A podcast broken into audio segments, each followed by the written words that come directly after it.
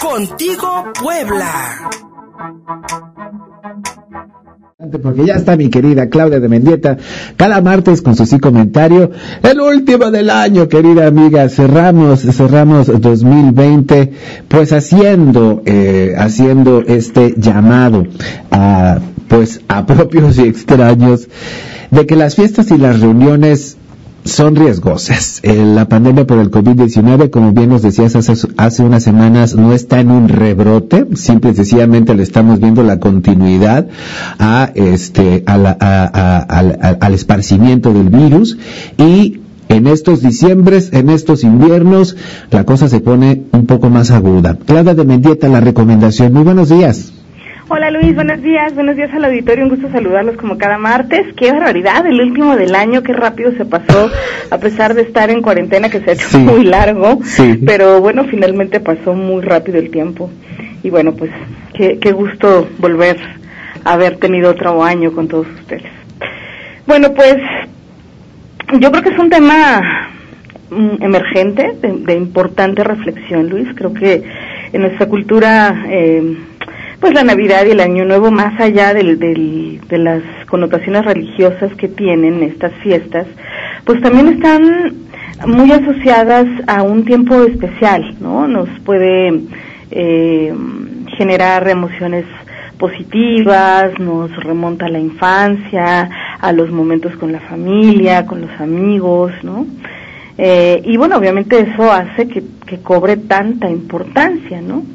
Eh, de alguna manera la, la, interacción con la familia de origen, ¿no? Eh, no, solamente es como con la familia nuclear con la que hemos construido, sino también nos remonta a, estar cercanos a nuestras familias de origen y de alguna manera tiene como ciertas implicaciones donde eh, la gente puede sentirse nuevamente como si hubiera regresado a vivir ahí, ¿no? O, o a su a su a sus orígenes, justo, ¿no? Por eso nos reunimos de esa manera con la familia aledaña de manera muy constante y cercana y, y amorosa, ¿no? Creo que tiene mucho que ver con esto. Entonces, bueno, eso hace que sintamos que mantenemos eh, vivos, fuertes los lazos, ¿no? La, la unión familiar, que es tan importante para todas las culturas, pero particularmente o de manera muy específica en, nuestra cultura mexicana, ¿no? Obviamente, al ser una fecha tan importante, nos cuesta trabajo pensar que esta Navidad va a tener que ser distinta, ¿no? Esta, Navidad y este Año Nuevo. Claudia. Creo que nos pusieron llamada en espera. Creo que nos pusieron, creo que nos puso llamada en espera. disculpen ustedes, disculpen ustedes. Algo ocurrió aquí que está como en una llamada en espera. Nos, nos, se nos interfirió. ¿Listo? Sí. Mi querida Claudia de Mendieta, como, como que de pronto los renos quisieron cantar y nos pusieron una cancioncita navideña. Extraño, pero Sí, ¿verdad? Era un fondo musical. Los pájaros en el alambre, amiga. Entonces, bueno, creo que es importante recordar, ¿no? Y es, uno de mis objetivos en la charla de hoy, recordar que, bueno, la, los espacios o las formas en las que el virus se propaga, ¿no? Son justamente en espacios cerrados, y entonces si celebramos la Navidad o el Año Nuevo como lo venimos haciendo, pues tenemos que pensar un poco en qué, en qué escenario nos vamos a encontrar, ¿no? Una de las primeras características del COVID es esta transmisión a través de la respiración, ¿no? Y hay dos micro, micro, perdón, dos mecanismos, uno que es a través de los, las microgotas y los aerosoles que se expulsan al respirar, hablar, toser, cantar, etcétera, por una persona que está infectada, eh, y es importante pensar, bueno, pues evidentemente el coronavirus no está en la casa o en el espacio en donde estemos, sino es, está en, la, en las personas que están ahí, ¿no? Y entonces si eh, el, el, virus encuentra las condiciones adecuadas, pues se va a transmitir a otras personas en esos escenarios y las personas infectadas no pueden no tener síntomas que les avisen de la infección. O sea, tú puedes decir, no, pues yo estoy bien, me estoy cuidando y, y, los, y todos los demás pueden decir, estamos bien, nos estamos cuidando, pero no sabemos en realidad si esa persona pudiera ser una persona sintomática o, o presintomática, ¿no? También puede ser presintomática. Y es importante considerar eso, porque a lo mejor estamos pensando que todo, que todo está bien, que no hay ningún problema, y que, que todas las personas que están a mi alrededor han estado en condiciones de cuidado y resulta que no, porque no sabemos, ¿no? Caras vemos, COVID no sabemos. De qué manera se puede estar dando la situación es algo muy variado, eh, porque ah, salimos a trabajar o salimos a tener eh, contacto con algunas otras personas, aunque sea por cuestiones laborales, ¿no? Perdón, no necesariamente porque esté eh, saliendo a fiestas, a reuniones, a bares, etcétera, ¿no? Pero bueno, ahí puede haber un riesgo, un riesgo importante. Entonces, creo que es importante reflexionar en esto, o sea, el hecho de que estemos con nuestra familia sí. y que nuestra familia nos esté indicando que se cuida tampoco necesariamente es una garantía. Y otra particularidad es que eh, podemos pasar varios días sin síntomas, como decía hace un momento, y entonces eso generar la sensación de que todo está bien, ¿no? Y, y, en realidad no lo está. Y bueno, si además vamos a casa de los abuelos o de los padres, ¿no? Que es otra característica importante, como las personas mayores, pues tienen mayor, eh, un alto índice de riesgos, pues porque tienen comorbilidades, ¿no? Están enfermas de alguna otra cosa eh, previa que puede complicar que, y que justo se sabe que complica, ¿no? Como la hipertensión, la diabetes y todo esto que ya se ha hablado tanto, ¿no? Entonces, creo que es importante pensar qué queremos, ¿no? Si, si podemos darnos la oportunidad de hacer un, una Navidad con una forma distinta de eh, celebrarla este año o hacerlo como si el COVID no existiera y generar justamente los espacios adecuados para que se siga expandiendo y haga daño, ¿no? Eh, la, la, la reflexión en función de quieres pasar otras navidades, otros años nuevos con las personas que amas o quieres poner en riesgo que eso ya no pueda suceder. Eh, hay que evitar, ¿no? que es justo lo que se está buscando, que haya este tipo de visitas amigos, familiares, que haya aglomeraciones en las calles, en los centros comerciales, en las tiendas, ¿no? Por supuesto, restaurantes, bares, etcétera, ¿no? Eh, las reuniones pequeñas, Luis, eh, he leído en varios artículos, pareciera ser que están siendo las más peligrosas, ¿no? Justo por lo que decía hace un rato, tenemos como más confianza porque son pocas personas, porque las conocemos y sabemos que se están cuidando, pero bueno, hay otras variables que a veces omitimos u obviamos y que son las de peligro, ¿no? Entonces, lo único realmente seguro en este momento es que eh, la reunión sea con la gente que regularmente vives, que está ahí, y que además hay, hay, hay cierta certeza de que no se ha contagiado, que también es muy incierto, pero bueno, está mucho más acotado y controlado.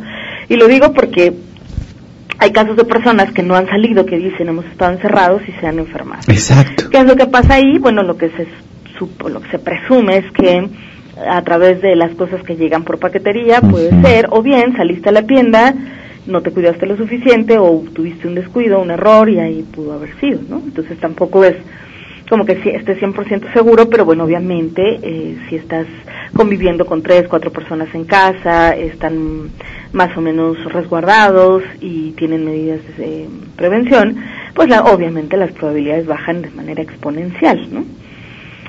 Eh, y entonces eh, eh, el, el, que no tengamos esta cena familiar, el que no tengamos estas reuniones familiares o posadas, va a evitar una tercera, perdón, una segunda caída, una segunda ola importante de casos que, bueno, ya estamos viendo que se están dando, ¿no? Eh, yo no sé eh, cómo está en Puebla, pero aquí en la Ciudad de México ya estamos al tope, ¿no? Eh, los, varios de los hospitales o bien no tienen camas o bien si tienen camas no hay respiradores o no hay oxígeno. Las familias, las familias a veces tienen que ir a conseguir el oxígeno por su cuenta para llevarlo al hospital, pero resulta que también en algunos momentos, al menos la semana pasada, de un caso que me enteré, el, el oxígeno también estaba agotado para la venta privada, ¿no?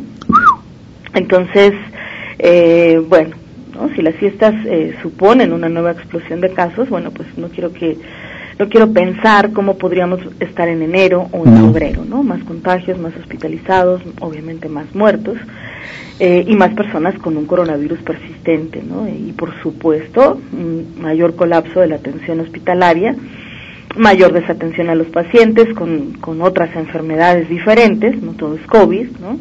Y entonces eh, urgencias y demás mm, sería como mucho más complicado y por supuesto también mayores dificultades para dedicar recursos económicos a la vacunación que bueno pues teóricamente empezará en diciembre enero no técnicamente bueno es cierto que hay reuniones familiares inevitables en muchos casos. Sí por ejemplo piensa en las familias que han perdido a, gente en este año no y pues bueno aún así ahorita por ejemplo aquí en la Ciudad de México es terrible, ¿no? Esta semana, el día de antier, falleció un vecino mío de, de otra enfermedad, una persona ya mayor, y bueno, solo lo cremaron, no hubo nada porque las funerarias también están ahorita a tope. ¿no? bueno, ¿sí? Creo que es importante pensar, ¿no? Esto no es esto no es no es un juego, no es una nota que aparezca aisladamente en el noticiero, o sea, estamos en una situación difícil, se puede mm, detener o se puede mm, mm, hacer que reduzca si tenemos cuidado de no seguir propagando el virus. Epidemiológicamente existen razones que explican el cómo la portabilidad de un virus se hace mayor cuando la gente está yendo y viniendo. Entonces tú puedes decir, bueno, yo es que yo salgo a comer los fines de semana, yo voy a, al centro comercial, pero con todas las precauciones. No. Yo digo, bueno, sí, a lo mejor con todas las precauciones para ti que evita que, que te contagies, por suerte, pero no sabemos si realmente estás, eh, si eres asintomático y estás eh, propagando el virus, por ejemplo, ¿no? Entonces, bueno, creo que es una cuestión de, no, no de un encierro absoluto, por supuesto, pero sí de no dejarnos llevar por la, por la emoción de las fiestas, por la necesidad del contacto, que también lo puedo entender, creo que todos tenemos ya necesidad de estar en contacto con la gente que queremos. Eh, y bueno, creo que pero bueno, al margen de esto, creo que las familias podremos reunirnos muchas veces más en el futuro y tal vez estamos poniendo en riesgo por una Navidad o por un Año Nuevo mm, no eh, que, pueda suceder en el futuro más veces, ¿no? Hay que seguir los buenos ejemplos, mi querida Claudia de Mendieta, no algunos donde hemos visto fiestas grandiosas y sí, efectivamente, como tú bien dices, lo mejor es resguardarse y estar con quienes has convivido durante esta pandemia. Este, si te es necesario recibir a alguien que, por ejemplo, tu servidor llega desde lejos y no tiene con quién pasar la puerta con todas las medidas de precaución y váyalo, váyalo desatinizante. Haz todo lo posible por pasar una fiesta segura. Eh, la gente no se va a dejar de reunir, pero por favor háganlo entre sus más queridos, conocidos y que sean grupos muy menores, muy reducidos, porque es la única vacuna que tenemos. Claudia de Mendieta, te agradecemos mucho este 2020. Aquí te escuchamos en enero. Claro que sí, un abrazo para todos, felices fiestas. Muchísimas gracias amiga, un abrazo, pausa y seguimos contigo Puebla.